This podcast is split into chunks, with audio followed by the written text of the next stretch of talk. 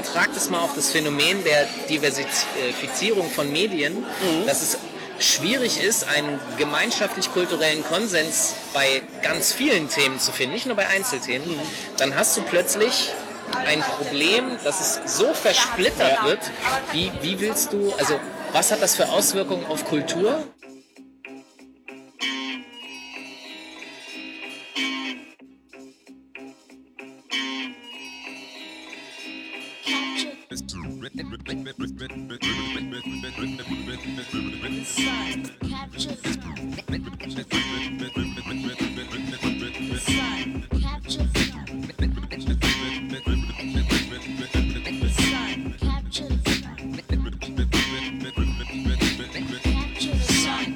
Der Sache ist, ich bin auch ähm, sowieso relativ, deswegen kann ich da so gar nicht mitreden, ich bin relativ selten auf Hip-Hop-Partys. Einfach, weil mir das Publikum auf Hip-Hop-Partys meistens ziemlich um den Zeiger geht. Weil mir einfach dieses, leider dieses Mackergehabe, das viele Jungs haben, halt auf den Keks geht. Dieses Mädels, die dieses Mackergehabe super finden, Gehabe auf den Keks geht. Ähm, und ich mir dann denke so, hm, irgendwie habe ich keinen Bock, eure Rückständigkeit zu betrachten und dabei läuft noch Musik, die ich nicht mag. Weißt du, da gehe ich dann, nein, das ist jetzt zugespitzt, das ist jetzt auch irgendwie ein bisschen polemisch, aber das sind ab und zu so die ich Sachen... Ich gehe auch wenig auf Hip-Hop-Partys, aus ähnlichen Gründen. Und einfach auch dieses Ding, ähm, weiß ich nicht, dass sie das dann halt auch einfach nicht feiern können. Da gehe ich halt tatsächlich, meistens wenn ich tanzen gehe, wie, eher zu alten Drum and Bass Partys, wo die Leute dann halt wirklich noch die Keller auspacken. Das sind dann natürlich Hits, die die Projekts kennst du halt schon, aber die packen dazwischen auch äh, Sachen, äh, ihr seid am Tanzen und ich krieg euch jetzt eh. Und das finde ich halt einfach viel spannender. Äh, das ist aber vielleicht auch bei der Musik, äh, was, wir, was ich eben schon meinte, da eher auf Tanz produziert ist. Hip-Hop ist halt einfach so ein starker Wiedererkennungswert, dass die Leute erst dann tanzen, wenn sie das kennen. Aber bei den anderen Sachen müssen sie sich ja drauf einlassen. Und Drum, Bass und Ska hat halt einfach schon so eine Wuchtigkeit und so eine Melodiosität, die schon irgendwie auch tanzen geeicht ist. Das Publikum ist auf jeden Fall offensichtlich bei Hip-Hop-Partys nicht offen, ja. sondern die wollen das hören, was sie kennen. Was sie nicht kennen, fressen sie nicht. Ja. Zu etablieren ist auch deshalb schwer, weil früher hattest du Partys, also wenig Hip-Hop-Partys. In meiner Stadt gab es eine. Wo kommst du eigentlich her? Aus Hannover. Hannover. Da gab es eine und äh, die war auch noch halbe Stunde Hardcore, halbe ja. Stunde Hip-Hop. Ja. Immer in der Abwechslung. Und die war jede Woche. Ja. Du hattest keine Alternative. Ja. Also war ich da jede Woche und was der DJ gespielt hat, also der hat bei mir Hardcore-Songs gebreakt, weil er die jede Woche gespielt hat. Ja. Deswegen kenne ich Primus und, und Helmet und sowas. Weil ich es da gehört habe und deswegen habe ich da auch meine Favorites und Klassiker, die ich feiere. Primus ist aber auch einfach viel zu gut. Ja, auf jeden Fall, aber ich hätte es halt. Ich, sie haben es mir gebreakt, ja. spätestens in der dritten Woche, also ja. sie haben drei Wochen gebraucht, dann mochte ich diesen einen Song, weil ja. ich ihn dreimal ja. Und wenn du jetzt aber immer vier Wochen Abstand hast und du hast zehn Hip-Hop-Partys als Alternative, ja, genau wie soll ein DJ, das ist schwer, wie soll ein Stimmt. DJ Stimmt. Material breaken, wenn so hohe Zeitabstände und so ja. viele Alternativen da sind? Ja. Also ich verstehe auch das kulturelle Problem, aber gleichzeitig führt es zu so einer Art, das was, äh, also sie haben das zwar nicht damit gemeint, aber es gibt doch die Beginner, die sagen, wer nur, Inze äh, wer nur Inzest hört, wer nur Hip-Hop hört, betreibt Inzest. genau. So, und das ist halt, ein bisschen ist es inzestiös. Ja. Und das ist eigentlich auch nicht schön so. Nee. Ja, aber ich meine, ähm und jetzt übertragt es mal auf das Phänomen der Diversifizierung von Medien, mhm. dass es schwierig ist, einen gemeinschaftlich-kulturellen Konsens bei ganz vielen Themen zu finden, nicht nur bei Einzelthemen, mhm. dann hast du plötzlich ein Problem, dass es so versplittert wird. Wie, wie willst du, also was hat das für Auswirkungen auf Kultur, Kulturschaffende und überhaupt die Entwicklung von Kultur? Ja, das Problem an der Sache ist, was im Endeffekt läuft es auf eine, wenn man es ganz, ganz anti-illusorisch runterbricht, es läuft auf einen Minimalkonsens hinaus. Ja. Das ist heute halt einfach, wenn man wieder bei Hip-Hop bleiben, ist halt die Single. Und das sind halt einfach die Sachen, werden auf Single produziert, es produziert keiner mehr ein Album. Ähm, die Single-Beats sind auch so produziert, dass du sie beim ersten Mal schnallst, beim zweiten Mal gut findest, beim dritten Mal Ohrwurm hast und wenn du es dir in zwei Jahren nochmal anhörst, wenn es nicht Outcast ist, ähm, weil Outcast-Singles waren immer Prescher, ähm, dann ist es halt einfach so, hört das Ding in zwei Jahren nochmal an, da ist keine Nachhaltigkeit, die Single ist durch. Dann kann es halt einfach sein, dass die, die Sachen auf dem Album durchaus Qualitäten haben, weil die halt irgendwie so in der zweiten Reihe stehen, die werden da nicht auf, äh, am Anfang so hart geprüft, aber das ist auch eine Sache, warum ich die Statistik beispielsweise so geil finde, weil es halt eine komplett geschlossene Konzeptplatte ist. Also das ist ein richtig mutiges Ding. Ich glaube nicht, dass er kommerziellen Erfolg damit haben wird. Ähm, das wollte er aber auch nicht. Weißt du, das ist halt einfach ein Typ, der sagt, hier, das ist mein, mein Setting, das ist meine Agenda für diese Platte. Ich mache die, ich mach die, weil ich die machen will, ich mache die mehr für meinen Vater. Und wenn ihr teilhaben wollt an dieser Reise, ähm, dann habt ihr teil. Das ist halt einfach so, so eine Haltung. Ähm, egal ob es jetzt ein MC ist oder ein Autor oder ein Maler oder ein Politiker, weißt du, so eine, unf äh, so eine ungebrochene Haltung, die hätte ich gerne viel, viel öfter, so Macherleute. Ähm, und das ist halt einfach heute so leider nicht mehr so oft der Fall. Und Nee.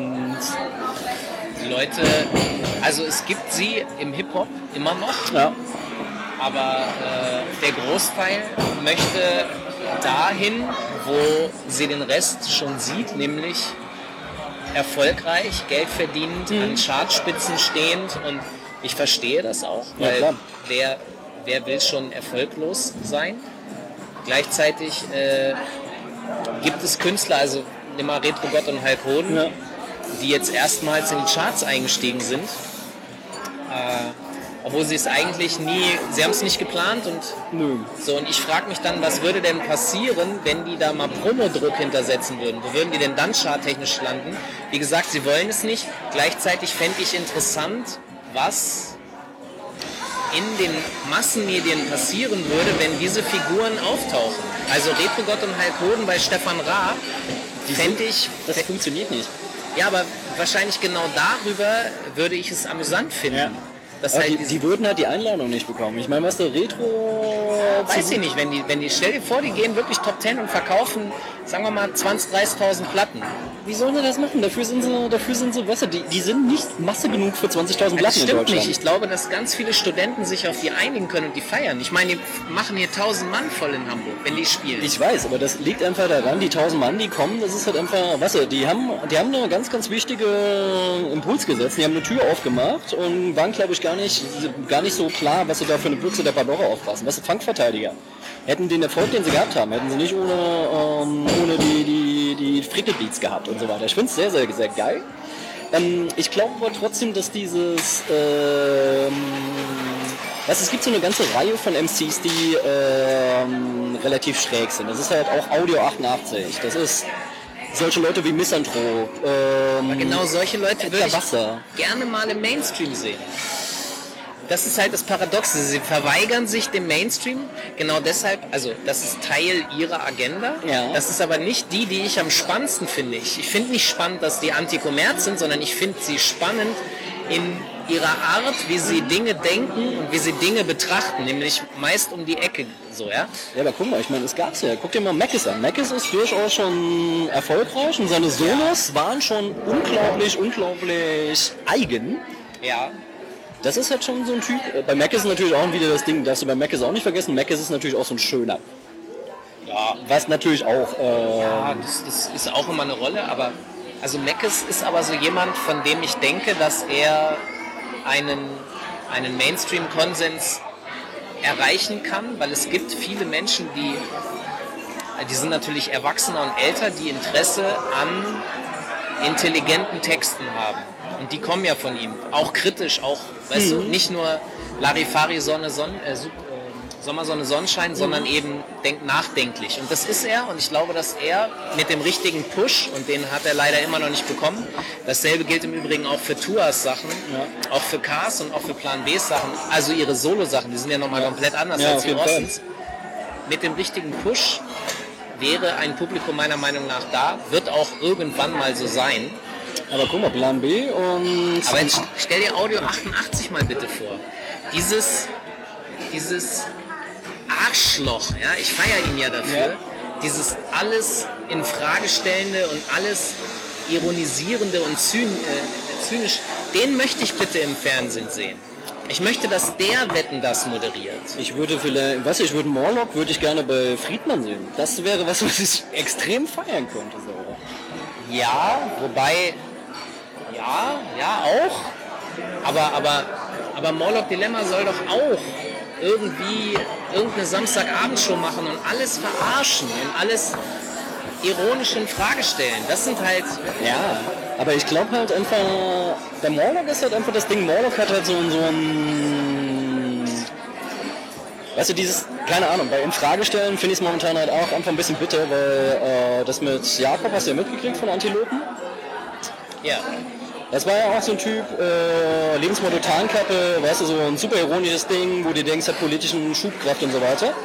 Und dann irgendwie ein halbes Jahr später bringt er sich um, weißt du, und du denkst dir, ja scheiße, was steckt da eigentlich in diesem Text dann noch mit drin? Also dieses alles in Frage stellen und durch den Kakao ziehen, ist an manchen Stellen, kriegt momentan für mich, durch, äh, durch, diese, durch dieses Erlebnis, kriegt das für mich gerade auch so eine, so eine so ein Beigeschmack. Weißt? Es ist halt einfach so, ich finde halt dieses alles in Frage stellen, dieses Ironische, was mir natürlich auch sehr, sehr, sehr stark eigen ist und dass ich halt sowieso der super Sarkast bin und wenig ernst nehmen kann.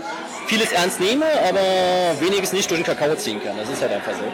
Aber ähm, auf der anderen Seite denke ich mir halt einfach, ich würde vielleicht so, so naivi, so ein Naivling, der halt wirklich mit so einer, mit so einer Ich glaub daran Haltung ähm, rangeht, würde ich vielleicht lustiger finden. Weißt du, so. Also vielleicht in, in, als, als Moderationsduo mit einem Audio 88, dass da eine, eine Fallhöhe ist. Alleine würde ich, glaube ich, immer nur vorm Fernseher sitzen und denken, ich will dich jetzt boxen. ja, ja, ja, wahrscheinlich. Also so ein Buddy-Konzept. Audi 88 und Crow. Wow. ja, oder Audio 88 und der Unbesiegte.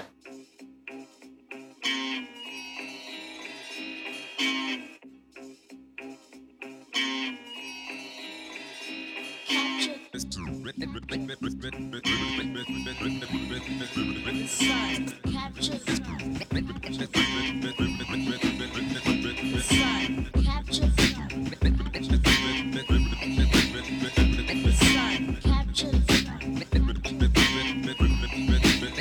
Man die Diskussion, die, die, äh, die kann man nicht zu Ende führen so. Wir führen die ja auch nicht, um die zu lösen, sondern äh, die Leute, die das hören, sollen ja sich eventuell Gedanken darüber machen. Und dann bildet sich vielleicht eine Gruppe oder eine Gemeinschaft, aber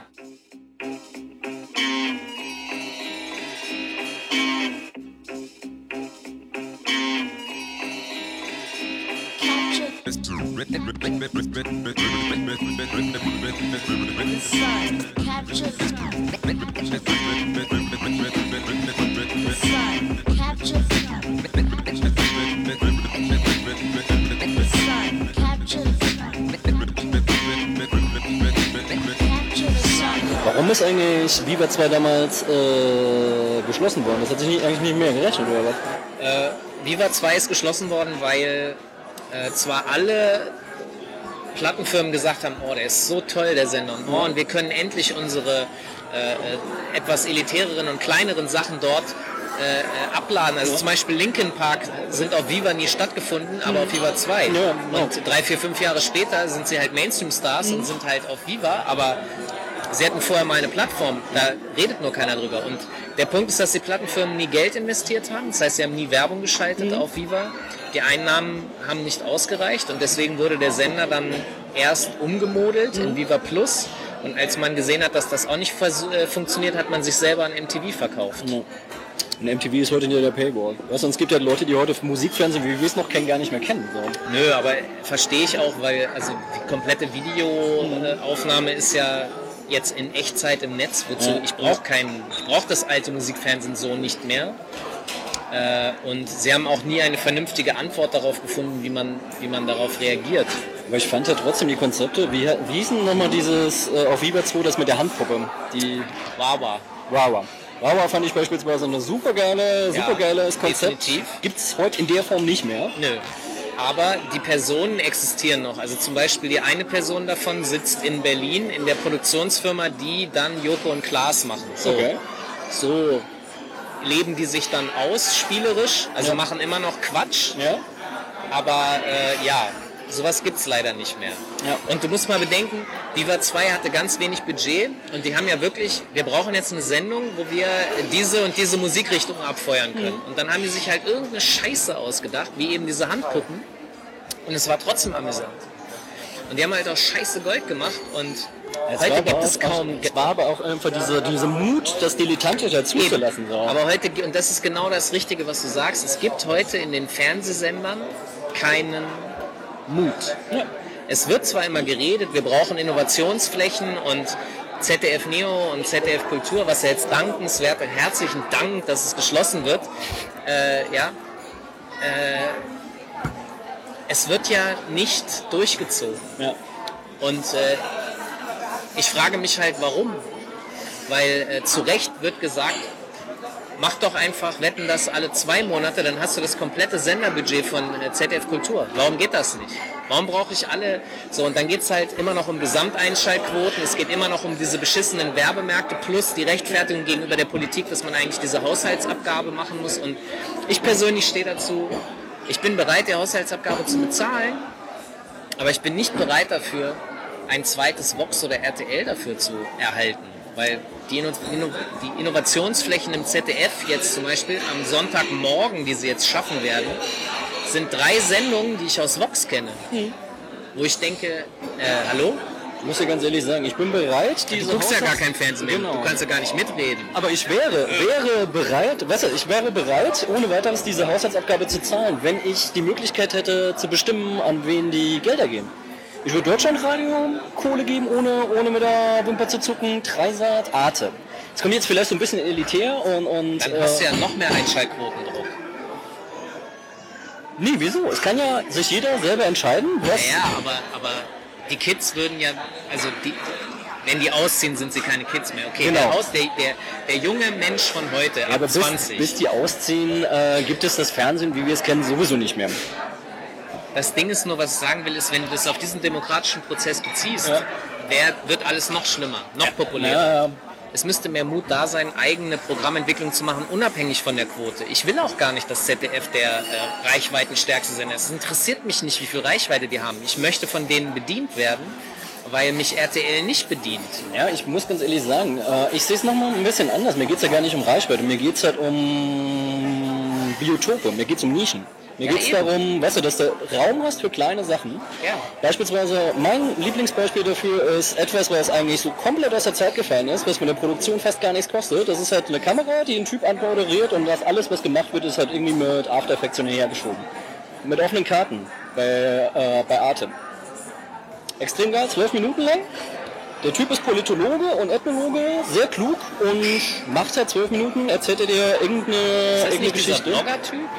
Nee, das ist nochmal was anderes. Okay, das kenne ich aber dann nicht mit offenen Karten. Musst du mal, musst du mal anschauen. Kommt immer Okay. samstags. Ähm, richtig großartig. Wie gesagt, die haben nicht viel Produktionskosten, weil das sind halt einfach nur Karten. Ähm, die werden mit After Effects hin und her geschoben und, ähm, und Off-Text. Und da, von der Produktion her relativ schlicht. Und das läuft seit 96, glaube ich, in Frankreich und seit 2001 in Deutschland. Und ich habe jedes Mal das Gefühl, dass ich was lerne, wenn ich das gucke. Okay. Schon sehr, sehr cool. Und da muss ich ganz ehrlich sagen, da ist es halt äh, schon cool. Natürlich hat manchen Stellen auch diese, diese komische ähm, Art und Weise, Programme zu machen, wo ich mir denke, hm, da wäre weniger mehr gewesen. Philosophie beispielsweise, mitunter hat er echt geile Gäste, aber dann ist es halt einfach so, da müssen wir in einen Raum und da muss die Kulisse gebaut werden. Da muss in der Kulisse muss ein, ein großes Bild hängen und man muss durch diese Kulisse schreiten, wo ich mir denke, weißer Raum, Beamer, das Ding an die Wand geworfen, wäre deutlich günstiger gewesen, der gleiche Erfolg, weißt du? Wo ich mir denke, wenn ihr doch Philosophen seid, dann könnt ihr auch das mit dem Holodeck machen, da braucht ihr doch keine Kulissen. Ja, auch so eine Fernsehkrankheit. Wir machen eigentlich denselben Scheiß wie immer, aber nur weil wir plötzlich ein interaktives grafisches Element haben, ist das der neueste heiße Scheiß. Ja. Nein, fuck you, es ist genau derselbe Scheiß wie immer. Wie ist das eigentlich bei dir? Ich meine, du bist ja eigentlich noch klassisch aus den alten Medien. Hast bei Radio angefangen, wenn ich das richtig auf dem Schirm habe. Ähm, Print. Print. Ja, ich habe Okay. für die Intro geschrieben. Okay. Und dann über Curse den, den Job gekriegt beim Radio. Nee, Radio war so ein äh, äh, nicht kommerzielles OK-Bürgerradio-Ding Ja, in Hannover. Da habe ich äh, eine Hip-Hop-Sendung gemacht, die wir im Augenblick auch archivieren. Cool. Das heißt, äh, wir werden die wahrscheinlich ab 2014, wenn wir es früher schaffen, früher Stück für Stück online stellen. Von Geil. 97 bis 2001 habe ich die gemacht. Geil. Äh, und da habe ich dann Leute interviewt wie Cool Savage, Curse und so weiter und habe dadurch Curse kennengelernt. Und er wurde halt äh, zu einem Casting gebeten, weil man suchte einen neuen Moderator und hat sich die alten Castingbänder von äh, World Cup angeguckt. Und da waren die Stieber Twins und DCS und eben auch Curse. Und man hat dann gesagt, wir wollen den Curse haben und hat ihm dann gesagt, das ist viermal die Woche. Und dann hat er gesagt, nee, ich will ja Musik machen, das geht nicht. Und die hatten keine Alternative mehr, wer soll es machen? Und dann hat Curse gesagt, ja hier, guck dir diesen Vogel da aus Hannover an, der da Radio macht. Und dann äh, bin ich da hingefahren, habe so eine Art Casting gemacht. Also das heißt, wir haben uns einfach unterhalten. Ich habe denen gesagt, wie ich das machen will. Dann haben die gesagt, okay, bitte äh, interview mal den Typen. Das war so ein Mitarbeiter von Viva. Interview mal den Typen äh, über sein neuestes Album. Und ich so, okay, auf Englisch. Okay. Und dann habe ich mit dem 20 Minuten auf Englisch über ein nicht existierendes Album mich Ja. unterhalten Ja. und habe den gelöchert ohne Ende. Ja. Und dann haben die gesagt, ja okay, den nehmen wir. Der Cool. kommt nie in eine Bredouille, der, der, der, es existiert nicht, aber der fragt in 20 Minuten Quatsch und Okay. äh, dann hatte ich den Job. Das ist eigentlich cool. Du bist eigentlich in dem Falle, ohne dir jetzt zu nahe treten zu wollen, du warst zweite Wahl und hast dann trotzdem Hip-Hop-Geschichte geschrieben. So. Das ist ja, oh, musst du auch zuerst mal machen, oder? Ja, also äh, ja. Ich Die Analyse ist korrekt, Ja. mehr oder weniger. Okay. Naja, Wusste, dass Hip-Hop-Geschichte Nein, Hip-Hop-Geschichte war Spaß. ist ja äh, alles relativ. Aber äh, ich war auch definitiv zweite Wahl, das stimmt. Ja. Aber die Kolumne bei der Juice kam dann im Laufe von der Supreme-Geschichte dazu. Ja, die oder kam genau an dem Punkt, wo klar war, dass ich Supreme nicht mehr mache. Das war der Gag. Also im September, Ah, okay. im September 2001 äh, war klar, dass Viva geschlossen wird. Ja?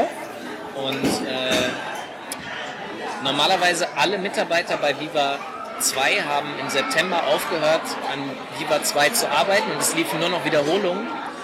Und äh, die haben vorbereitet die Sendungen und Formate für den neuen Sender, der auf derselben Welle sendet. Und ich habe gesagt, ich habe keinen Bock bei Viva Plus zu arbeiten. Äh, ich will Mixery dann. Also man hat es mir angeboten, Ja. habe ich gesagt, ich mache Mixery. Und ich hätte halt drei Monate rumgesessen. Also habe ich, Supreme war die einzige Sendung, die nicht in Wiederholungen lief. Ja. Das heißt, ich habe drei Monate und ich musste das dann ganz alleine machen, weil meine Kollegen ja an den neuen Sachen gearbeitet haben. Aber einen 24-Stunden-Tag hat es dann. Ja, ja, das waren Den ja habe ich nämlich noch getaped. Genau, das waren die Wiederholungen aus dem Jahr dann, das war der letzte Tag. Aber ich habe halt noch drei Monate alleine, was weiß ich, habe die Kamera auf den Kühlschrank gestellt als Stativ und dann gedreht und Okay. sowas. Habe halt noch drei Monate diese Sendung gemacht und in dieser Zeit hat dann die Juice sich gemeldet und gesagt, ey, was machst du jetzt eigentlich, wenn das zugemacht wird? Ja. Dann habe ich gesagt, ja, ich werde ab März Mixery moderieren und so. Und dann haben die gesagt, könntest du dir vorstellen, eine Kolumne zu schreiben?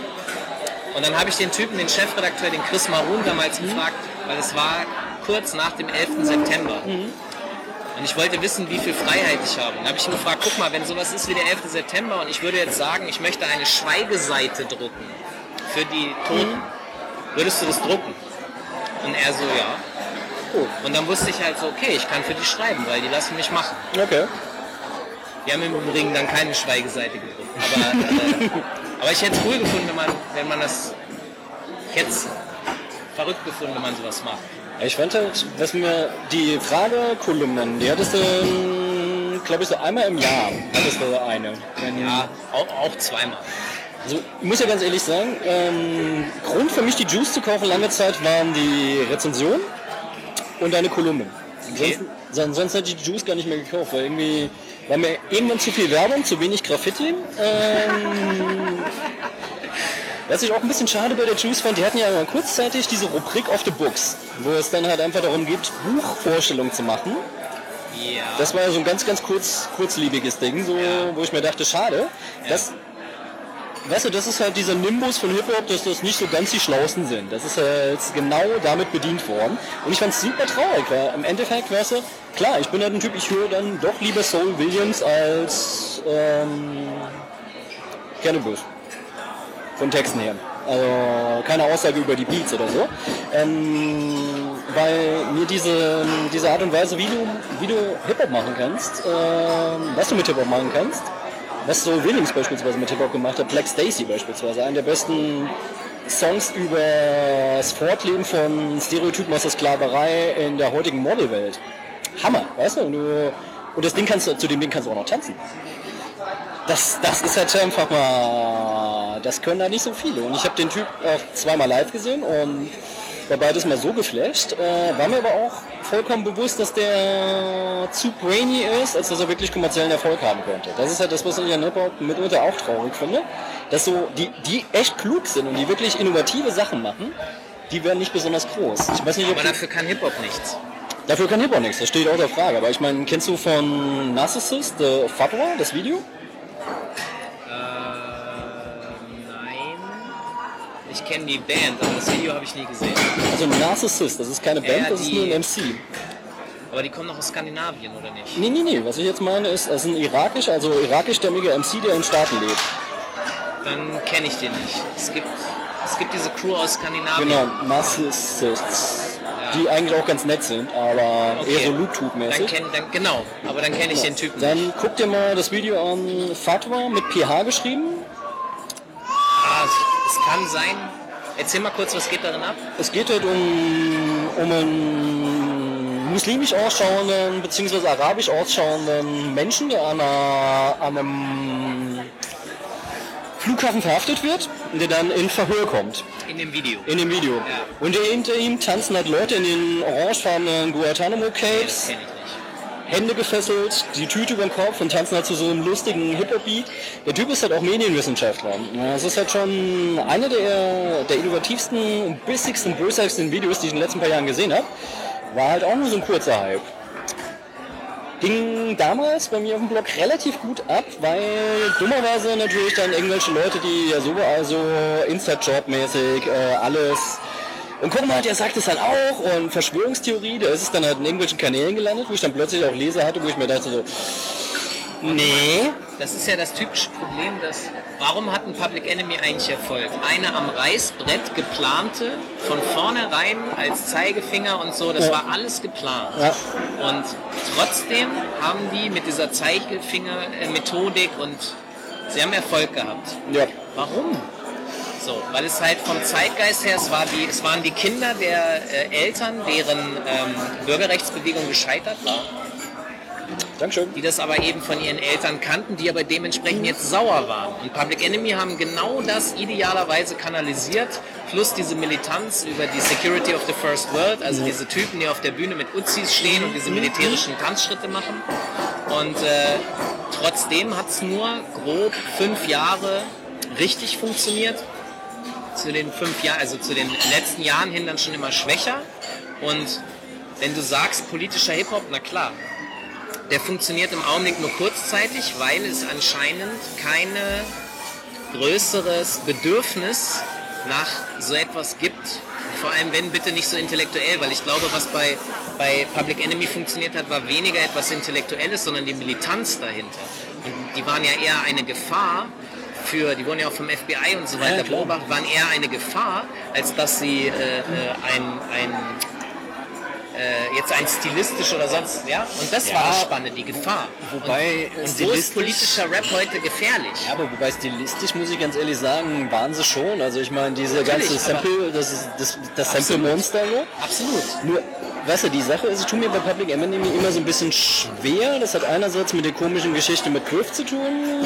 Das hat andererseits damit zu tun, dass äh, die Nähe zu Farrakhan gefällt mir halt absolut nicht. Ähm, und wie, wie, gesagt, zu sagen, uh, die waren watched bei, des, äh, bei der FBI.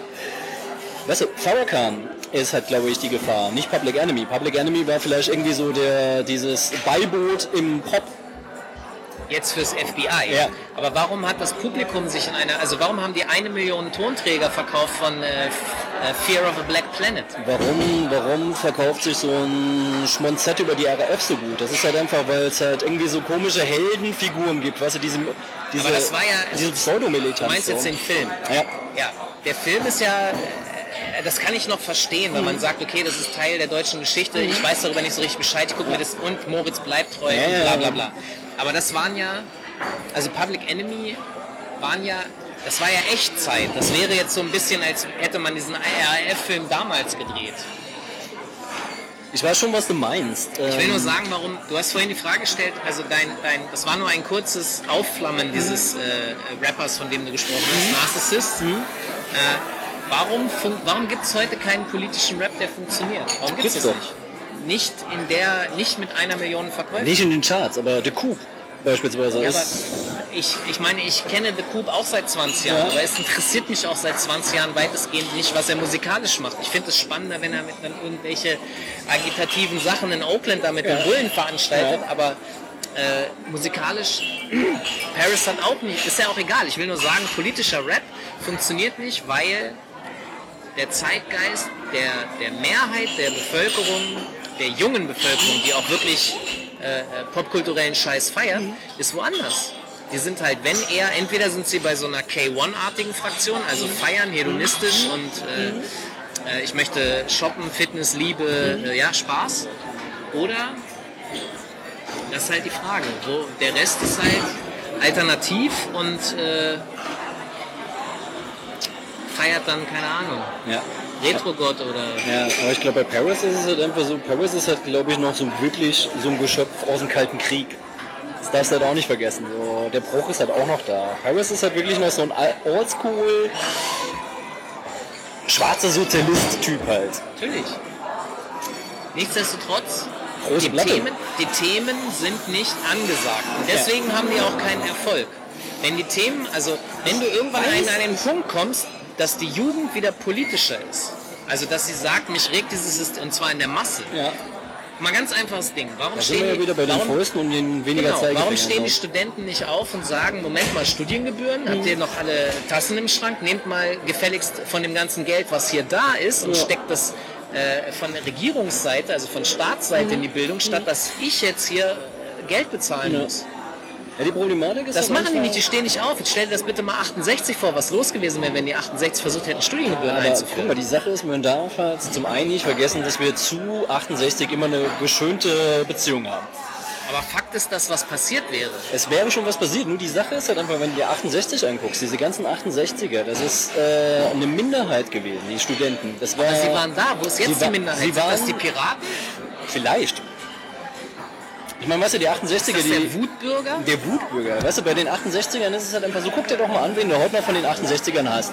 Im Endeffekt waren das meistens halt auch Jungs, die dann halt irgendwie die Mädels zum Tee kochen geschickt haben, während sie in ihren Gesprächsrunden gesessen haben. So. Ich sage ja auch nicht, dass sie perfekt sind, nur sie haben trotz allem, ich sage auch nicht, dass das gut ist, was sie bewegt haben, nicht alles, aber sie haben was bewegt. Weißt wo sind die Leute, die heute was bewegen? Die Jugendlichen, wo sind die? Aber guck mal, es sind Dinge übrig geblieben. Weißt du, von 68, was mir eigentlich, äh, was für mich interessant als die Person ist, ist das, was übrig geblieben sind. Kindergärten, Krippen, WGs. Das ist alles ohne 68 gar nicht denkbar. Lustigerweise. Das ist halt einfach etwas, was Bestand hat. Wenn du dir heute anguckst, es gibt halt in meinem Freundeskreis ganz, ganz wenige Leute, die keine WG-Sozialisierung haben. Ja. Glücklicherweise. Und das ist halt einfach, das ist etwas, was wirklich für mich gesellschaftlich verändernd gewirkt hat. Da muss ich nicht irgendwie so einen Teufel haben, der dann halt irgendwie, ha, ich habe mal lustige Sachen gemacht. Wo sind die Leute, die heute was gesellschaftlich verändern für die Zukunft? Ich glaube, die, die abends gesagt haben, wir machen mal eine WG auf, ähm, die haben natürlich schon gegen die Zwänge, Zwänge sich aufgelehnt, aber die waren auch klarer gesetzt. Ich meine, guck mal, heute, wir sind im Anything-Haus, weißt du, wir sind in der, Popmod äh, in der Meinst wir sind zu frei, als dass noch jemand aufstehen muss? Wir sind einerseits zu frei und andererseits zu sehr in Ketten. Genau, das ist halt einfach das Problem. Weißt du, es ist halt einfach so, wir sind äh, schon eine neue Welt. Das ist halt so, wir können alles machen. Es hindert dich gar keiner dran. Es gibt so ein paar... Das heißt, die demonstrieren nicht, weil sie gar nicht wissen, was sie wollen. Auch. Es gibt halt so ein paar subtile, es gibt halt so ein paar subtile Sachen, wo du weißt, da darfst du halt nicht gegen votieren. Also du solltest halt nicht irgendwie hinterfragen, warum wir dann beispielsweise so einem Staat, der den Frauen das Autofahren verbietet, warum das unser guter Freund ist, während ein anderer Staat, der ähnlich blöde ist, äh, der Erbfeind ist. Aber zum Beispiel ist es so, dass Frauen weniger verdienen als Männer. Klar. Warum wehren die Frauen sich nicht vehementer? Warum lassen die das mit sich machen? Das- Warum Das ist, glaube ich, eine Diskussion, die brauchen wir, brauchen wir nicht anfangen, weil die können wir beide nicht zu Ende führen. Ich kenne ja. Nein, natürlich nicht. Ich will nur wissen, warum stehen so wenige Leute in diesem Land auf, um für ihre Interessen zu kämpfen. Ich verstehe das irgendwie nicht richtig. Guck mal, die Frau, bei der ich meinen Abschluss an der Uni gemacht habe, Ja. die musste damals ihre Schwangerschaft verheimlichen, um Professorin zu werden, weil sie sonst die Professorenstelle nicht gekriegt hätte. Das verstehe ich nicht. Ich meine, ich finde gut, dass sie es gemacht hat. Ich finde gut, dass sie das System gefickt hat. Und ich finde gut, dass ich bei ihr meinen Abschluss machen konnte. Das finde ich als so sehr, sehr cool. Wenn du dir dann noch anguckst, dass ein Institut ist mit einer Frauenquote von knapp 85 Prozent. Und dann gibt es fünf, äh, fünf Dozenten. Und davon ist eine eine Frau. Da gibt es halt auch eine Repräsentationslücke, aber da darf Hip-Hop sowieso nichts sagen, weil Hip-Hop ist halt auch immer noch so ein Männer, Männerspiel, so eine Männerdomäne. Frage war auch Hip-Hop unabhängig. So. Ja. Ich, ich, ich finde halt einfach, dass viel zu wenig. Also das Ding ist auch, mich langweilt die Empörung. Die Empörung könnt ihr euch sonst wohin stecken. Ich will, dass ihr auf die Straße Ja, aber die geht. Empörung, die Empörung ist etwas einfacher. Ich will, dass ihr Farb, sie müsste auch nicht Farbbeutel schmeißen. Aber weißt du, was ich meine? Ich möchte, dass man eine visuell wahrnehmbare Masse hat oder zumindest, wenn man digital demonstriert, dass man äh, äh, digital wirklich wahrnehmbar ist und nicht nur für eine Woche und dann weg ist. Da sind wir schon wieder bei Creme Fraiche, bei Renovieren. Das war schon so ein, so ein Protestsong, den ich Eben. sehr, sehr charmant fand. Es hat ja auch was bewegt dort, wobei mir jemand dann geschrieben hat, guck mal, zwei Straßen weiter stehen, steht so eine ganze Häuserzeile, die Ja. so ist, die Ja. wird immer noch verhökert und äh, äh, gentrifiziert. Ja. Und Ja, die Problematik ist halt einfach, ich glaube, wir, ähm, das ist halt auch die, es ist halt auch, glaube ich, die Frage, ob wirklich du als Einzelner gegen so, ähm, das ist so abstrakt geworden, das Ganze. Früher war es halt einfach so, es gab klare, klare Gegner, heute ist das alles so ein bisschen abstrakt geworden. Ich meine, diese ganze Gentrifizierungsdebatte ähm, ist ja eigentlich so eine Nebendiskussion von einer Umverteilungsdebatte. Und das wiederum ist nochmal eine Nebendiskussion von, Bildungs, äh, von der Bildungsdebatte etc. etc. etc. Weißt du, kannst das eigentlich gar nicht nur auf die... Jedes Phänomen, das du bekämpfst, ähm, ist ja eigentlich nur so der Tentakel von, der großen, von dem großen Muttermonster, das irgendwo anders ist. Deswegen frage ich mich halt... Ähm, ich glaube, solange wir mit den Tentakeln rum, uns rumschlagen und keiner das Muttermonster platt macht, ähm, wird es eh nicht ändern. Das ist das Schlimme. Das Muttermonster... Ja, ja, das wäre dann das ganze System. Nicht das ganze System. Ich glaube nicht mal, dass das System so durch. Ich glaube, es ist halt einfach so, dass ähm, uns fehlen an prominenter Stelle ein paar kritische Fragensteller. Und da sind wir schon wieder bei dem Problem der Quote. Man lädt keine Leute ein, äh, was man äh, lädt halt Leute ein, die Quote bringen. Das heißt entweder, weil sie irgendwie schön sind oder weil sie lustig sind oder weil man sie kennt oder weil sie so weit draußen sind, was so Verschwörungstheoretiker lädt man sich ja gerne ein, stellt man dann aus, hier guck mal der Depp. Ähm, das ist, bringt halt einfach Quote. Dann können die Leute sich zurücklehnen und ah, der ist so total verrückt. Dass in dieser Verrücktheit von den Leuten manchmal halt einfach verdammt wahre Dinge drinstecken, ohne dass ich Verschwörungstheoretiker bin, sondern dass sie einfach in ihrer, Wahn, in ihrer wahnartigen Idee manchmal die Sachen viel krasser auf den Punkt bringen und dann halt auch diesen Vorhang runterreißen, der das Ganze so beschönigt, ähm, denke ich mir halt einfach so, ja, eigentlich ist es schade, dass er den für verrückt erklärt und dann halt irgendwie so Haider und wie sie alle heißen, die genau das gleiche Prinzip bedienen, die findet er dann wieder gut, weil sie halt ein bisschen sanfter sind. Also es gibt so eine große Gefahr. Das ist einerseits die, die Irren, die zu irre sind, die werden ausgelacht und die Irren, die zu geschickt sind, die werden gewählt. Und das ist halt einfach das, was ich momentan gefährlich finde, weil es bewegt sich auf jeden Fall was, es ist auch auf jeden Fall ein Triff, da dass Unzufriedenheit kanalisiert wird, nur momentan wenn ich mir angucke, der Antikapitalismus von rechts, der hat Schubkraft, der hat Energie. Wenn ich mir angucke, dass die ganzen, dass manche Leute in ihrer linken Selbstgefälligkeit sich so zurücklehnen, ha, die Nazis sind ja total doof, dass sie dann ein Mörderkommando haben, das durch die Republik gejagt ist, wird vergessen, scheinbar denken sie nur, dass sie mit Occupy, mit den Masken rumlaufen können, wenn du ihnen dann von den, von den, Unsicht, äh, von den Unsterblichen erzählst, oh, oh, können die auch, dann sagst du ihnen, guck dir mal die Identitären an, ja, aber das sind doch gar keine Nazis, mhm. Weißt du, das, das Problem ist halt in Deutschland, ist es halt einfach so, wir haben eigentlich ähm, eine schlagfertige, kritische Öffentlichkeit haben wir schon lange nicht mehr. Und ich glaube halt, ich kenne in meinem Freundeskreis nur eine Handvoll Leute, die einem intelligenten Nazi noch was entgegenzusetzen hätten. Weil es gibt halt Leute, die wirklich rechts sind und ziemlich äh, clever inzwischen sind, weil sie auch wissen, was sie sagen dürfen was sie nicht sagen dürfen. Und das ist halt das, was mir eigentlich eher Sorgen macht, dass dann irgendwann ein Rattenfänger kommt, wie zum Beispiel in Italien jetzt gerade. Der Typ hat schon krasse Ansichten und ist durch und durch antiparlamentarisch. Der Typ ist antidemokratisch und die finden ihn total toll, weil er halt ja die Alternative zu dem System ist. Und da sind wir wieder an dem Problem, dass man dann halt äh, schon wieder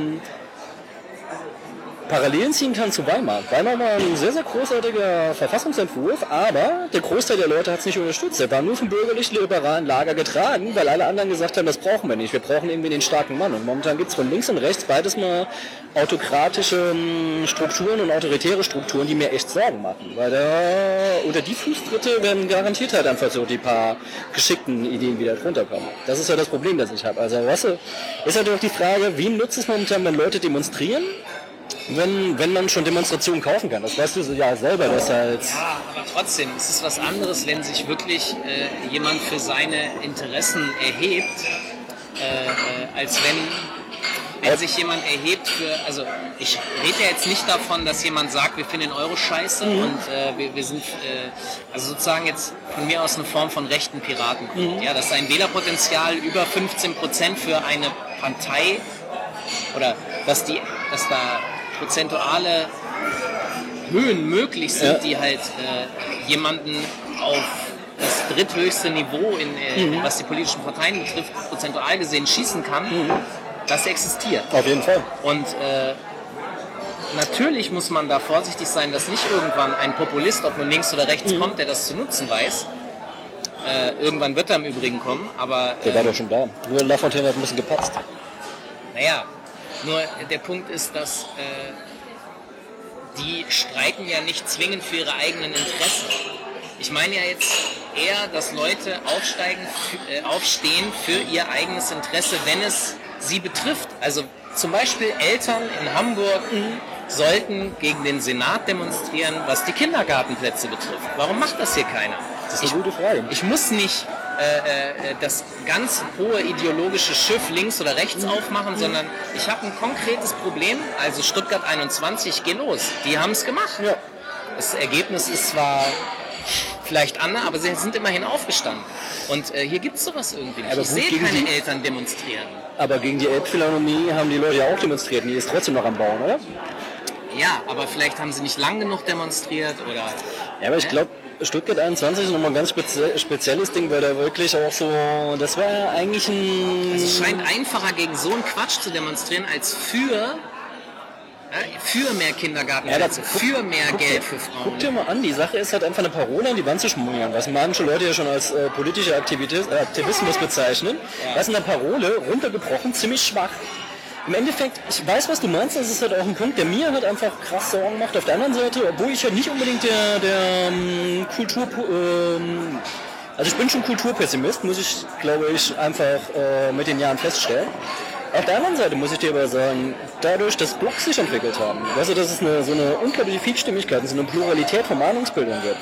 Und das mitunter, auch wenn manche Sachen ziemlich absurd sind, dass mitunter über das Erhitzen von, äh, von Twitter Sachen halt wirklich, äh, wirklich dann richtig, richtig in jede offene Ritze gehen. Weißt du, dann, dass es eine Übersprünge gibt. Dass dann halt ähm, sowas wie Amazon, das wahrscheinlich überhaupt die, die, die äh, Dokumentation hätten wahrscheinlich die Leute halt irgendwie vorher auch gesendet auf ARD. Denn die Leute, die zu dem Zeitpunkt halt sowieso immer Dokus gucken, hätten das geguckt. Dann wäre aber nicht viel passiert. Es gab aber noch mal diesen zusätzlichen Erhitzer. Aber jetzt schau dir das doch mal analytisch an. Das war vor vier Wochen. Ja. Ich wette, dass einige Leute gesagt haben, ich kaufe bei denen nichts mehr. Ich wette, dass sie auch einen Einbruch gehabt haben. Ja. Aber ich bin mir ziemlich sicher, dass sie relativ schnell auf das vorherige Niveau zurückkehren und dass es so weitergeht wie immer und dass sie weiter verkaufen. Das, ja, also, die werden Ende des Jahres kannst, nicht pleite sein. Dann kannst du aber auch in jede x-beliebige Sneakerbude gehen. Die haben immer noch die Schuhe da stehen, die in China geschnitten Das sag ich ja. ja. Es, es, ist also eigentlich egal, ob der Film gesendet wurde oder nicht. Die einzige ja. Auswirkung ist für diese, was weiß ich, 50 spanischen äh, Mitarbeiter und für die Security-Firma. Mhm. Ansonsten. Aber wenigstens was. Heiße Luft. Die Sache ist halt einfach möglicherweise, weißt du, es kommt einfach drauf an. Guck dir mal an. Bei mir war es halt einfach so, ich kann mich sehr genau daran erinnern, was mich politisiert hat. Ich war früher nicht unbedingt ein politischer Mensch. Ich habe im Fernsehen habe ich die Bilder von Rostock-Lichtenhagen gesehen. was mich einfach angekotzt hat. Hat mich einfach derbe angekotzt, habe mir das angeguckt, habe äh, mir angeguckt, wie egal das die meisten Leute um mich herum war. Und ähm, fand das halt einfach grausam, wie da halt irgendwie krölende Vollidioten stehen und Flaschen schmeißen. Das hat mich politisiert, das hat mich auf jeden Fall definitiv... Ähm, ich, ich bezeichne mich ja selber nicht als links, aber ich bin ein bekennender Antifaschist. Also das ist halt so, das hat mich definitiv dazu gebracht. Äh, das war so ein Initialzünder. Vielleicht ist diese, diese Debatte über Amazon für den anderen halt auch ein Punkt, wo er dann drüber nachdenkt. So, ist scheiße, ich lese mir da mal ein bisschen was an und entwickelt dann vielleicht halt auch so eine Ableitung, dass er Konsumkritik entwickelt und so weiter. Okay. Könnte. Wäre schön, wenn. Wird wahrscheinlich sogar so sein. Ja.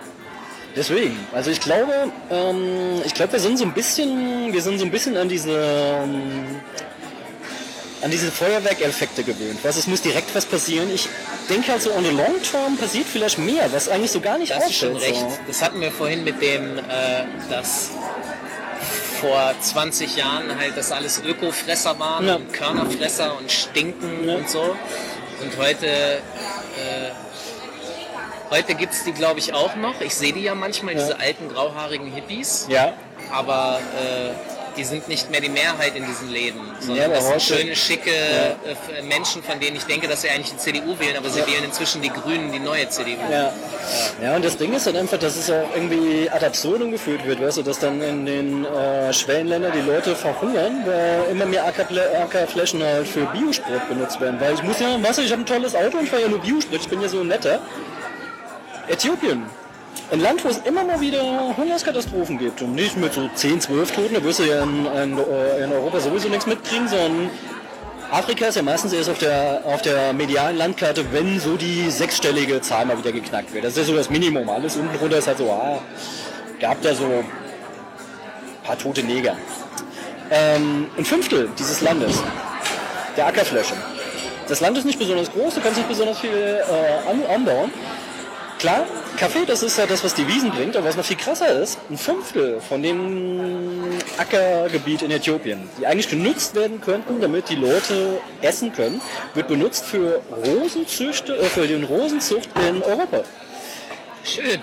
Weißt du, das sind dann halt auch einfach so Sachen, wo du dir ab und zu denkst, so, dass irgendwelche Leute denken, dass die Stunde des Satans da ist. Das kann ich mir, also auch in ihrer absurden Art und Weise, aber denke ich mir, kann ich irgendwie nachvollziehen, dass die denken, dass es halt irgendwie eine kaputte und böse Zeit ist. Ich würde es halt nicht in dem, in dem Bild packen, aber wenn du das anguckst, so, ja, nö.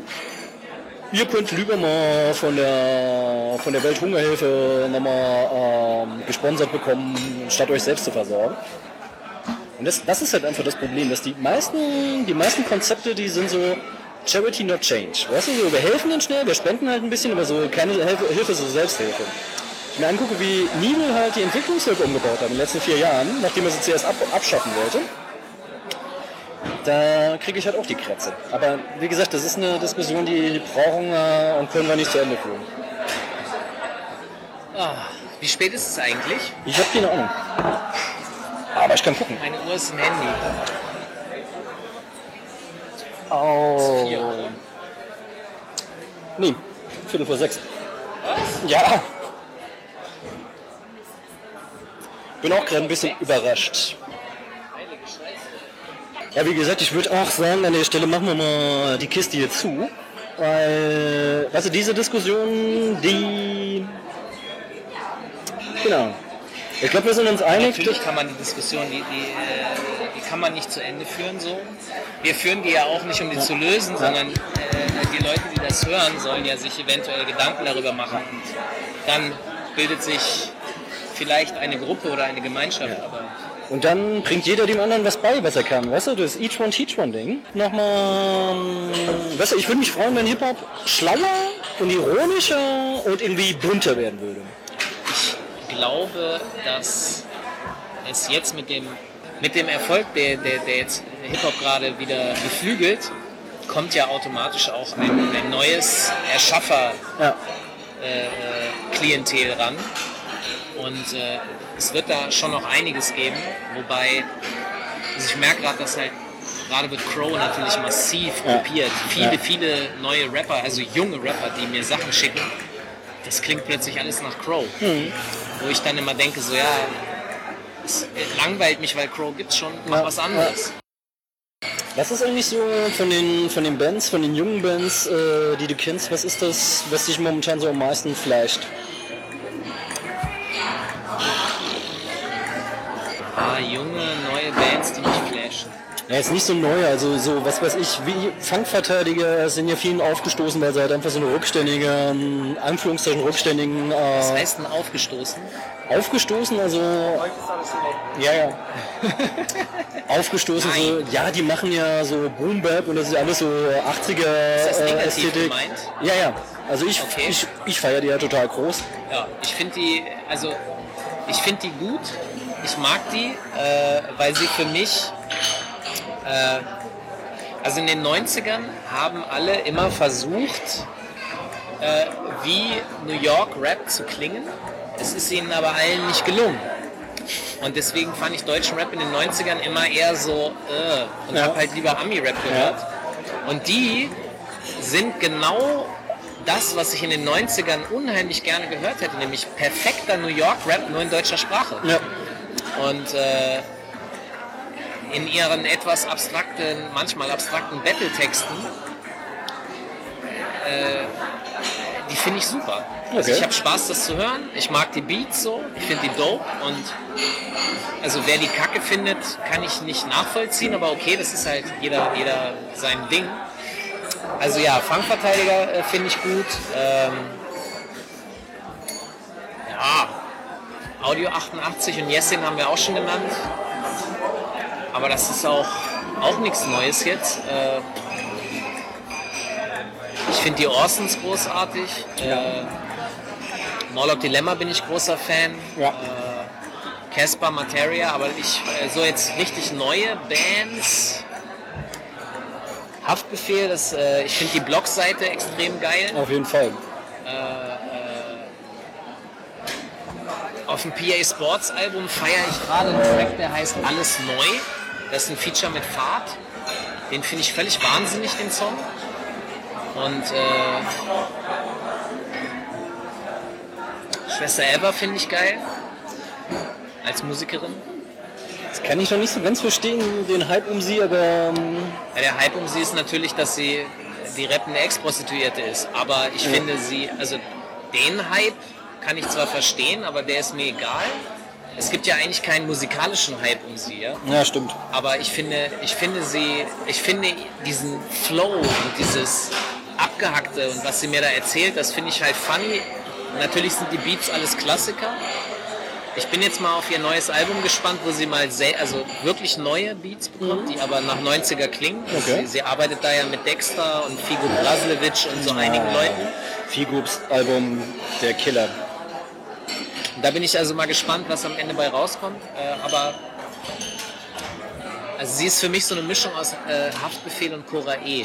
und, äh, deswegen, also das, das ist das, warum sie mir gefällt. So. Okay. Äh, und ja, Block. ja, also ich, ich finde die, ich, ich, Schabos wissen, Schabos wissen, was der Schlüssel ist. ey, ich, ich finde sie halt auch echt lustig. Ich finde auch äh, Haftbefehl lustig. Also Ja. eigentlich, Was ich an Haftbefehl extrem feiere, das haben wir eben total vergessen. Ich meine, Haftbefehl kommt natürlich aus Frankfurt. ja. Du meintest ja, er hat so eine eigene Sprache entwickelt. Ja. Das ist natürlich in Frankfurt auch relativ einfach, weil Frankfurt hat immer schon eine Sprache, also das ganze Rotwelsch. Klar.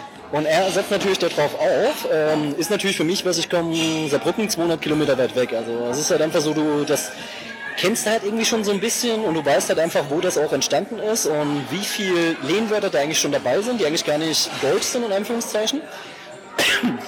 Und dieses ganze Arzlack ist natürlich, fällt ja schon auf fruchtbaren Boden und wird halt einfach erweitert. Aus der Perspektive finde ich, äh, finde ich ihn eigentlich auch krass spannend. Ich muss auch ganz ehrlich sagen, ich kann ihn feiern, weil er halt auch äh, schwierige Beats gut reiten kann. Also der hat sich echt keine leichten Beats gepickt. So. Nee, aber also viele Leute sagen, er kann nicht rappen, er kann nicht schreiben, er ist scheiße. Und da muss ich denen leider sagen, euer Problem. Ja. Äh, Die Leute, die es meistens sagen, haben aber auch noch nie versucht, einen Takt zu reiten. Ne? ja, Oft. ich habe also ich habe auch häufig den Eindruck, dass das so die haben sich halt Julians Blog angeguckt und fertig. Aber sorry, wenn du keine eigene Meinung, also häufig habe ich den Eindruck, dass da keine eigene Meinung hintersteckt. Ja, du hast ja auch oft so eine ganz dämliche Neiddebatte, weißt du, als Assad beispielsweise Fahrrad und Kollege gratuliert hat. Die ganzen neuen, oh, mein, mein coolster du das nie, dein alter Kumpel, wo ich mir denke, ah, ist das ihm überlassen, wem er gratuliert? Ja, vor allem, ich habe dann Leuten auch gesagt, sorry, aber das ist noch ein Unterschied. Warum ist das ein Unterschied? Ja, weil äh, er war mit Kollega und Farid Beng niemals befreundet. Ja. Die haben noch kein persönliches Problem gehabt. Ja. Er hat mit Savas ein persönliches Problem, die waren Freunde, jetzt nicht mehr. Sorry, aber das ist eine andere Ebene, das kannst du nicht vergleichen. Aber, ach, Ja, die aber- Leute denken alle nicht nach. Das Problem an der Sache ist, weißt du, wir, Hip-Hop ist momentan eher Gossip. Absolut. Und es wird auch nur noch weitergehen. Gossen Gossip. Das, äh, das wird auch, das wird alles noch krasser werden. Eine Frage habe ich noch, Columbus Ja. Style. Warum schreibst du eigentlich keine Kolumne mehr, wenn ihr Juice? Das ist ungefähr ein halbes Jahr vor dem Aufkommen dieser ganz neuen jungen Rapper. Also du hattest ja irgendwie Materia und Casper, okay. Ja. Aber dann gab es ja sozusagen plötzlich so eine Welle von diesen jungen, frischen, neuen Rappern, die alles anders machen. Und ähm, also sowas wie A zum J, Rockstar, Olsen, Gerard, bla bla bla. Und ähm, äh, ein halbes Jahr davor sollte ich mal wieder eine Kolumne abliefern und ich hatte einfach schlichtweg kein Thema. Und ich habe halt gemerkt, okay, ich, wenn ich jetzt ein, das Thema aufgreife, das habe ich eigentlich auch schon mal vor fünf Jahren geschrieben und ich habe irgendwie nach zehn Jahren für mich so den Punkt gehabt, wo ich gemerkt habe, ich wiederhole mich und ich will mich nicht wiederholen und Also da aufgehört, wo es am schönsten war. Nee, nee, nee, anders. Dann habe ich mir so eine Idee ausgedacht. Pass mal auf, liebe Juice, was haltet ihr davon, dass man so einen Falk wird gefragt, Falk antwortet, bla bla. Und äh, habe halt gesagt, ey, die, die Leser, man kann es auch interaktiv machen über Twitter oder so, die sollen mir Fragen stellen. Ich picke mir dann was und beantworte das und schreibe daraus eine Kolumne. Das äh, hat man innerredaktionell für nicht so gut befunden. Und äh, dann habe ich halt gesagt, ja gut, okay, wenn, wenn mir das so, wenn ihr das blöd findet, ich kann halt auf der anderen Seite so auch nicht, dann lasst uns einfach hier einen Schlussstrich machen, ist okay.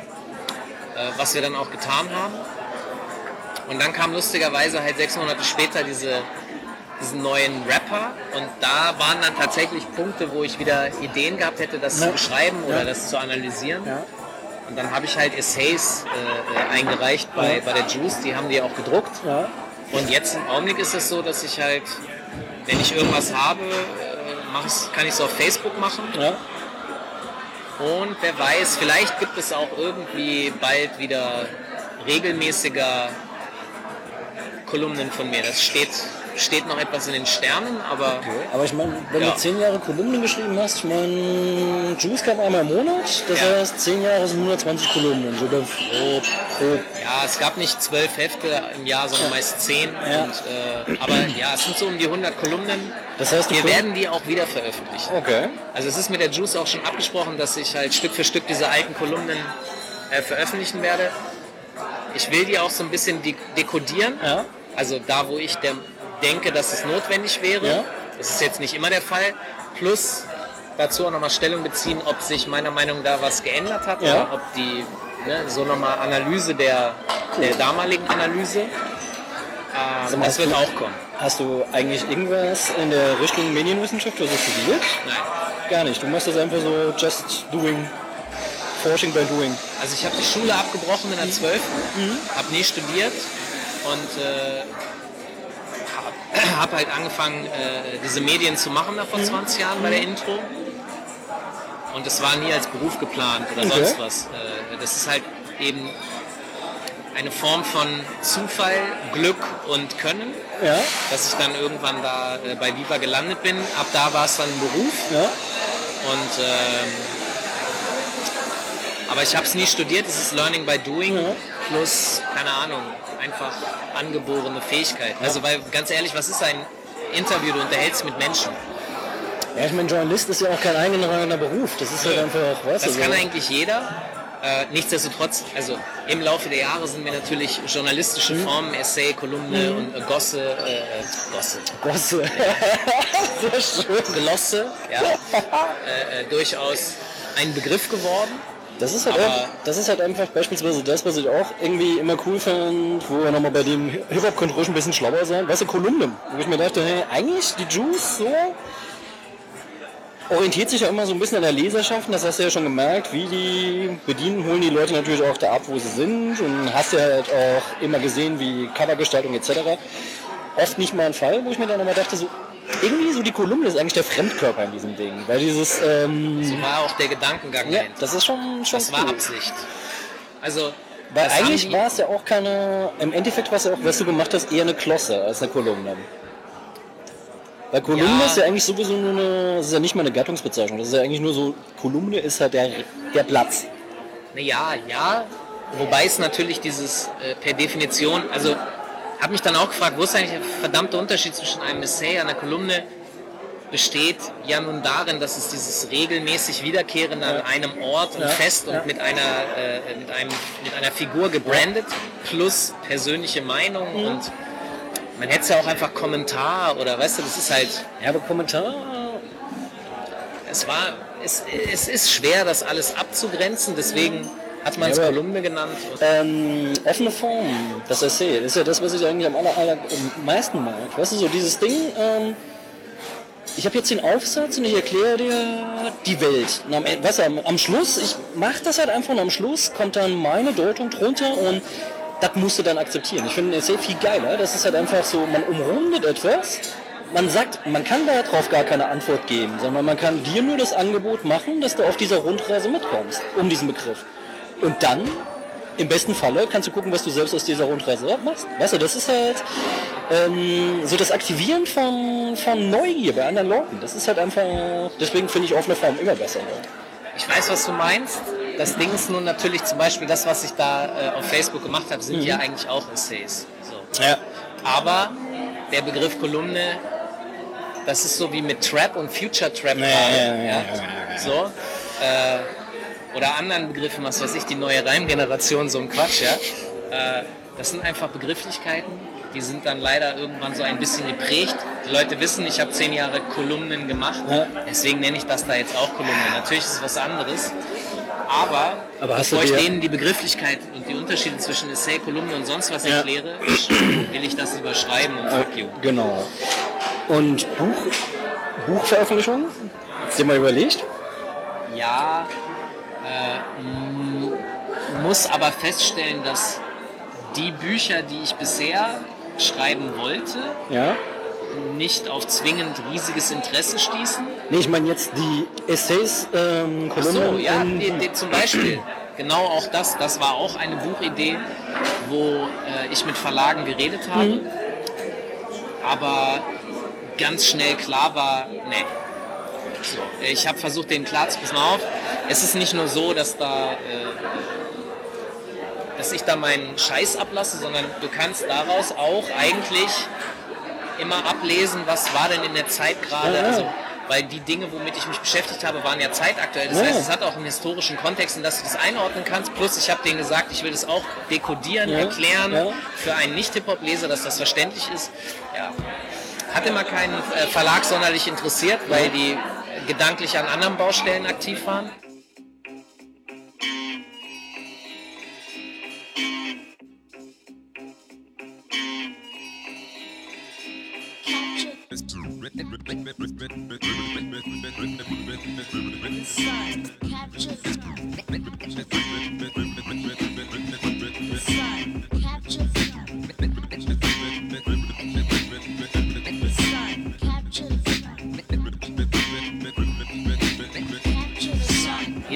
Nicht die Zeit zum Reflektieren. Sie haben andere Dinge. Sie wollen vielleicht auch gar nicht reflektieren, sondern eher dieses, was du vorhin auch gesagt hast, dass sie sich zurücklehnen und die anderen reflektieren lassen. Ja. Wenn sie überhaupt noch zugucken, ansonsten gucken sie Serien.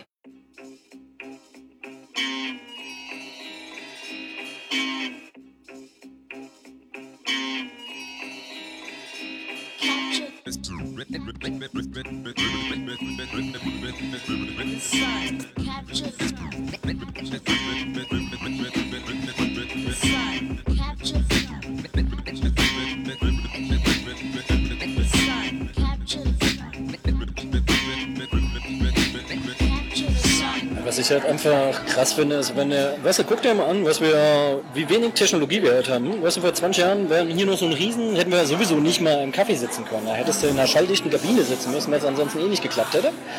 Da muss ich ganz ehrlich sagen, es tut sich in letzter Zeit halt echt extrem viel und weiß halt, ähm, dass viele Leute, die im Radio, also Netzradio machen, dass die halt eigentlich relativ kreativ sind und machen mir da eigentlich um die Kreativität gar keine, gar keine solche Platte, weil die ist halt einfach da, die tropft auf den Leuten raus, sobald sie was anfangen.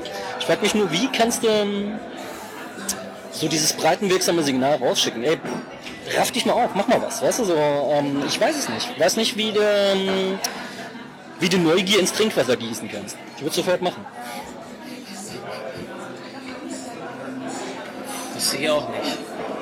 Wenn es jemand wüsste, wäre wär es schon passiert. Oder derjenige, der es weiß, ist weggesperrt worden, weil der viel zu gefährlich ist. So. Glaube ich nicht.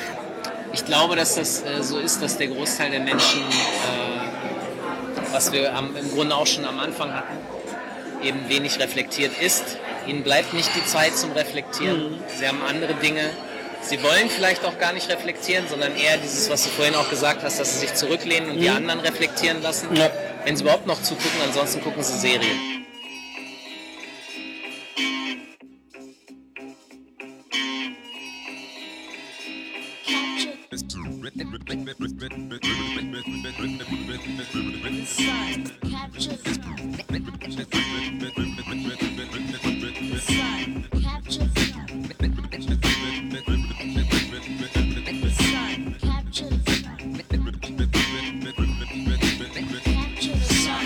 Kann diese alten Werte feiern, kann aber entspannt sein, wenn jemand anders sagt, für mich ist Hip-Hop aber das und das. Okay. Und das, das, ist, das ist für mich jetzt Hip-Hop.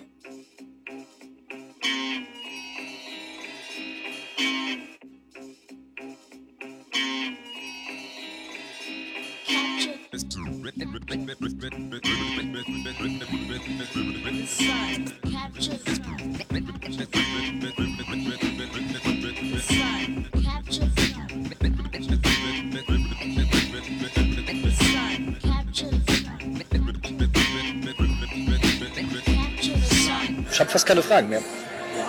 Doch, gibt es noch eine Sache, ähm, die mich ziemlich interessiert. Ich meine, dass wir, wir waren ja schon lange abseits vom Planeten Hip-Hop, waren wir schon unterwegs. Ja. Aber, ich meine, du hast ja eine lange Kolumne über Hip-Hop geschrieben.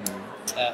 Äh, daher weiß ich schon in etwa, was du unter Hip-Hop verstehst. Aber ähm, wenn du jetzt nicht die Chance hast, eine lange, ausführliche Kolumne zu schreiben, Hast du mir die Frage nicht schon mal auf Twitter gestellt? Oder war das wer anders? es war, glaube ich, wer anders. Ich Also, glaube, ich weiß jetzt, welche Frage kommt, aber stell sie mal. das Ding ist halt, was, was ist Hip-Hop in 140 Zeichen? Ganz genau. Das in 140 Zeichen geht Hip-Hop nicht. Das ist Hip-Hop. Okay, nein, Hip-Hop ist mehr als 140 Zeichen und Imagepflege im Hashtag. wer zitiert Savage? Für denjenigen, der es nicht weiß. So, also äh, Hip-Hop ist. Äh, ich bin gerade äh, etwas am äh, äh, Sortieren meiner MP3s und äh, dabei bin ich auch auf ein paar alte Tracks äh, getroffen, die so reminisce-mäßig sind, ja, also so back in the days. Ja. Äh, äh, heute Morgen zum Beispiel im Speziellen einer von den Arsonists. Und ähm, äh, da erzählen sie, also das Intro wird gesprochen von ähm, äh, Crazy Legs und äh, er erzählt halt ein bisschen von der Rocksteady Crew und dann fangen die halt an zu rappen, wie das eben 10 oder 15 Jahre vor der Produktion dieses Songs für sie war, als Ja. Breaker Ja. und Afrika Bambata und dieses ganze Urgefühl. Und Urgefühl, Urgefühl. geiles Wort. So, und äh, Darf ich das zitieren? nein, bitte. Schönes Wort. Und äh, Hip-Hop ist für mich auch immer noch dieses Urgefühl, weil da komme ich her, so habe ich angefangen. Ich habe äh, 83 angefangen Breakdance zu machen und habe diese vollkommene Zulu Nation philosophische äh, Definition und Erklärung für Hip-Hop eingeimpft bekommen und die ist halt auch noch da. Okay. Und äh, gleichzeitig habe ich aber in meinen gesamten Hip-Hop-Forschungen halt das, was ich in dieser Kolumne festgestellt habe, gelernt, dass es nämlich eine Definition von Hip-Hop ist, nämlich die von Afrika Bambata oder eben die der Zulu Nation, aber dass die damit nicht automatisch richtig ist, sondern dass es sich hier, äh, das, im Grunde habe ich gelernt, dass jeder seine eigene persönliche Definition von Hip-Hop finden muss. Und äh, diese, dieses also eigentlich völlig entgegenlaufende Wissen zu dem Gefühl, mhm. das ist das, was mich und meine Hip-Hop-Charaktere ausmacht. Das heißt, im Grunde kannst du das so ein bisschen vergleichen zwischen, du wirst ja groß bei deinen Eltern. Ja. Das ist das, was du annimmst, das ja. ist das, was du gelernt hast. Ja. Dann wirst du erwachsen und im vernünftigsten aller Fälle stellst du deine Eltern in Frage oder das, was sie gemacht haben. Also was Erziehung betrifft, was ihre Art und Weise, das Leben zu leben betrifft. Und dabei wirst du Punkte entdecken, wo du sagst, ich bin nicht der Meinung meiner Eltern. Nichtsdestotrotz sind sie immer noch deine Eltern, sie mhm. werden es immer bleiben. Mhm. Du wirst sie auch hoffentlich immer lieben, so wie sie sind. Okay. Gleichzeitig bist du dir aber äh, äh, über deine eigene Persönlichkeit bewusst, plus eben dieses, dass du es für dich selbst definieren mhm. musst.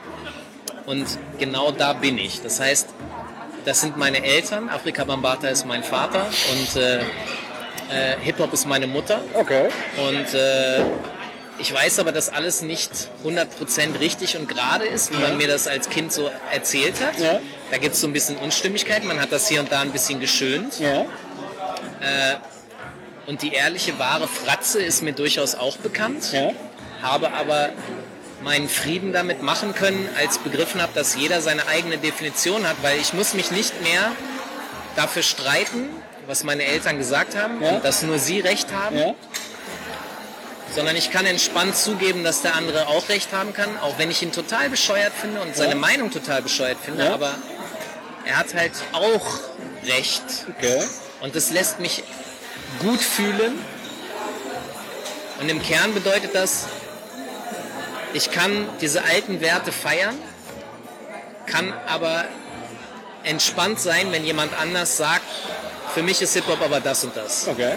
Und das, das ist das ist für mich jetzt Hip-Hop. Okay. Ich kann also auch, das bedeutet konkret, ich kann auf eine Party gehen, die jemand veranstaltet, auf der keine Breaker, keine Writer und kein, weißt du, ja. das Ur Urgefühl nicht gelebt wird ja. und kann es trotzdem, kann mich da trotzdem wohlfühlen. Weil es gibt viele Menschen, die ich kenne, die gehen dann dahin und haben den ganzen Abend nichts anderes zu tun, als zu sagen, ja, aber wo sind, nicht real. Ja, und wo sind die Breaker mhm. und wo ist unsere gemeinschaftliche Cola, aus der mhm. wir alle trinken? Mhm. Ja, nee. Okay. Ich, ich habe also zum Beispiel diese, dieser Punkt, auch den wir hatten mit der Jam. Wo ist die Jam? Ich weiß halt, wo sie ist. Ich krieg sie nie wieder zurück, egal wie häufig ich ihr hinterher heulen würde. Mhm. Ich kann das feststellen, aber ich muss halt nicht mehr. Es, ich habe keine Schmerzen mehr. Okay. Ich habe mich befreit von den, von den Hip-Hop-Schmerzen. Den Wachstumsschmerzen. Ja, wirklich. So, und da das heißt. Aber das heißt, du definierst Hip-Hop schon in erster Linie als ein Zwiespalt? Also dass es immer so irgendwie ein zwiespältiges Gefühl ist und in diesem Zwiespalt aber ja, trotzdem der Pluralismus so halt so. Ja, ja, die Dualität. Ja. Die Dualität und das ist echt ja, dual. Das hätte ich jetzt nicht gedacht. Na, Dualität im Sinne, die findest du, es gibt nichts, in dem nicht die Dualität angelegt ist. Das ist halt meine Erkenntnis dazu. Das ist ja genau der Punkt, dass man, der andere hat halt auch recht. Das ist natürlich dann mehr als dual im Sinne von zwei, sondern, ja, ja also das äh, ist wirklich eher als Pluralität so, aber das ist jetzt Korinthenkackerei. So. Es geht nur darum, dass äh, äh, wirklich, äh, weil für die meisten ist es halt so, das ist Hip-Hop. Ja. Das ist die Regel. Ja, aber was ist denn mit dem anderen? So, und dann fängst, und dann, was sollst du machen? Sollst du mit dem jetzt stundenlang darüber diskutieren? Was ja, ja passiert. Ja, ja. Das passiert ja. Und das ist genau die Grundlage, dass die Leute diese Einstellung nicht haben, nicht an den nicht darüber nachgedacht haben, diese Einstellung nicht gefunden haben, dass sie stundenlang darüber diskutieren, ist denn Hip-Hop tot oder nicht? Und das ist, oder, oder hat der nun recht oder der? Und das ist halt. Aber welcher Hip-Hop ist tot? Ja, das sind ja die nächsten Fragen, die du dann klären musst. Das habe ich ja auch Leuten gesagt. Guck mal, dein Hip-Hop ist tot. Vollkommen richtig, der ist tot. Zu Recht! Aber, aber das heißt ja nicht, dass das Hip-Hop tot ist, Ja. sondern dein Hip-Hop ist tot. Ich glaube, das, ist, äh, das ist etwas, was mir schon relativ früh im Interview aufgefallen ist. Du hast oft ähm, von Kulturtechnik kennen gesprochen, also immer im Plural. Weil viele Leute ja Kulturtechnik. Weißt du, da merkst du halt schon, das ist so eine Absolutierung und das ist eigentlich totaler Quatsch.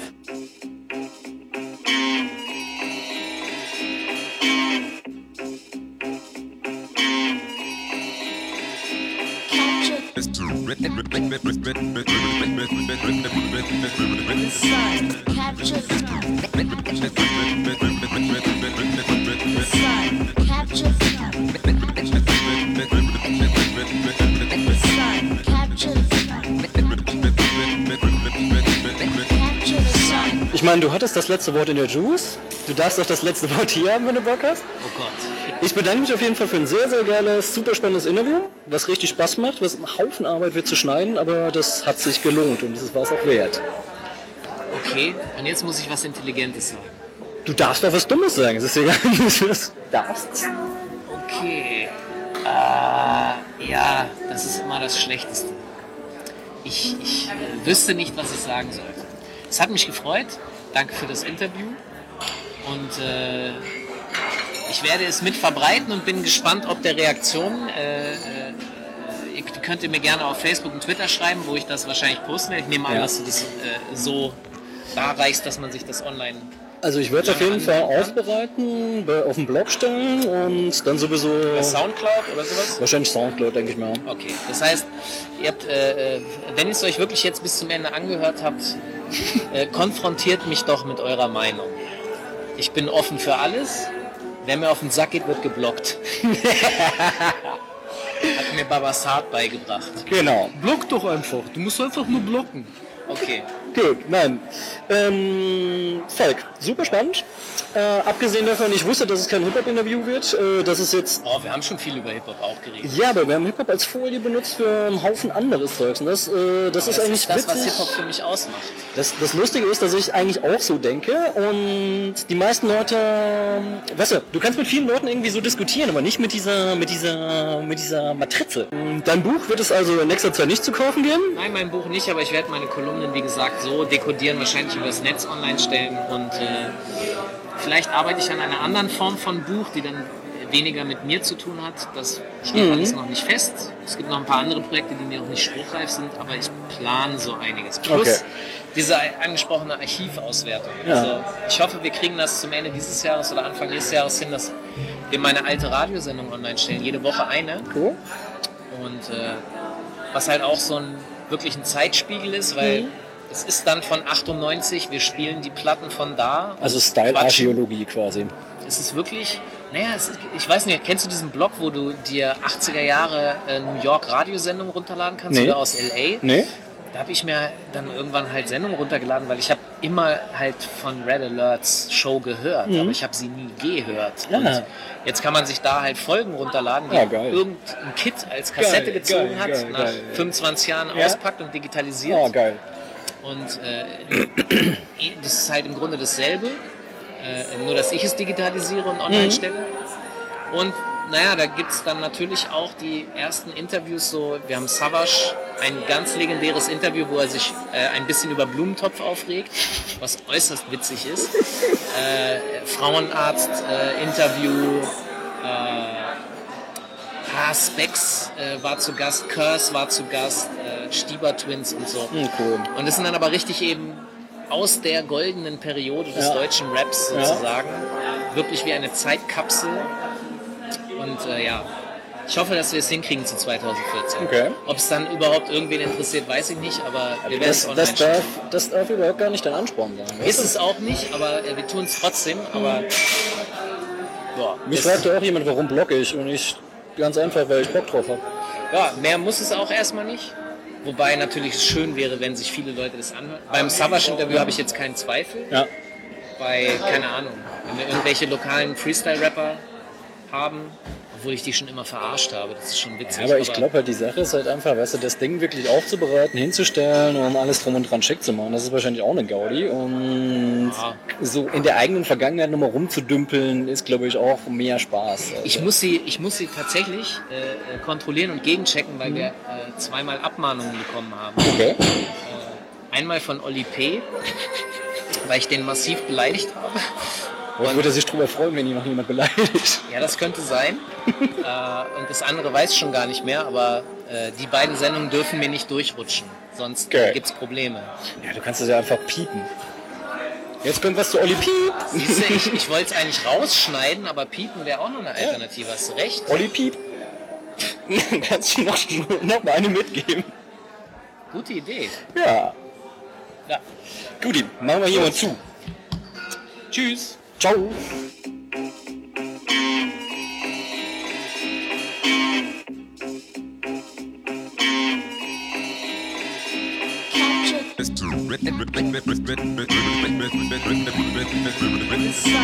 Capture